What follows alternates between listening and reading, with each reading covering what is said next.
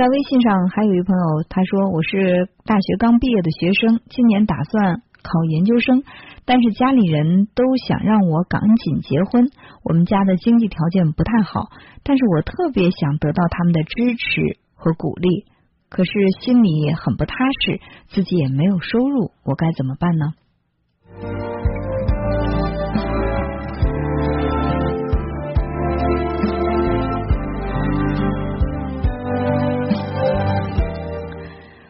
想啊，作为一个成年人，因为大学已经毕业了，应该是可以有这个自食其力的本领了。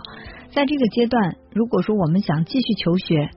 而且呢，家人有能力也有意愿去支持我们选择自己的这个求学之路，当然是更好不过了。可是如果说因为家里的经济条件不好，父母已经无力再供你继续上学，而你又特别渴望，完全可以通过自己的努力来去走自己想走的路。所以不能够再再对家人有太多的这种苛求，否则呢会让家人为难，你自己也会感到伤心。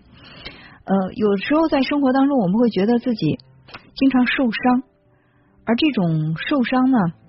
不是因为别人，而是因为自己，因为自己对他人有了过多的期待。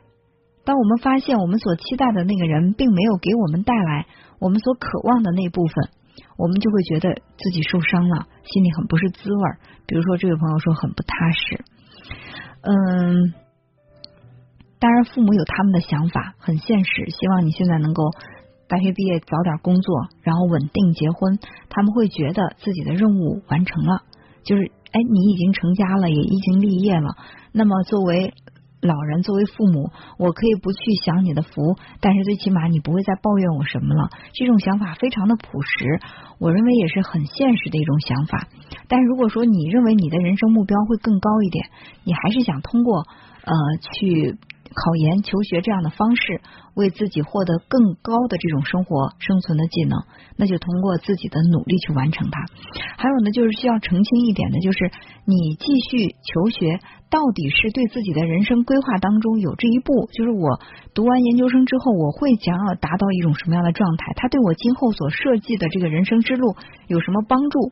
还是说呢，我就是不想进过早的进入社会，我不想去承受那种工作压力，我想躲避在这个象牙塔当中去享受那种很单纯的、很轻松的学生生活。呃，我我觉得把这个问题弄清楚，然后再去决定自己究竟是求学还是工作，会对你的未来发展更好一点。嗯，人生总是要有规划的。虽然有人说有一个。流传很广的实验啊，说这个一些心理学家对一些即将大学的毕业生呢，即将大学毕业的学生做了一番调查，他们有一部分人对自己的人生非常的清晰，我打算五年之后、十年之后做什么都设计的非常的清楚，还有一些人呢就是很模糊，觉得随遇而安吧，走到哪儿说哪儿吧，就对自己的人生没有太多的规划，而过了十几年、二十年之后再去追踪回访这些人，会发现那些有计划的人。他们呢会呃对自己的人生安排的更好，他们取得的成就也会更大。而那些对人生没有计划的人，他们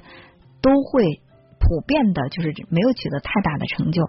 也有人说这是一个虚构的实验，根本就没有这个实验。但是在我看来，不管它是真实的也好，是虚构的也好，对自己未来的生活多有一些计划。还是可以对自己的人生有指导意义，会让自己的生活更加有条理。所以把这个功课先做好，然后再去安排自己的生活，会更好一点。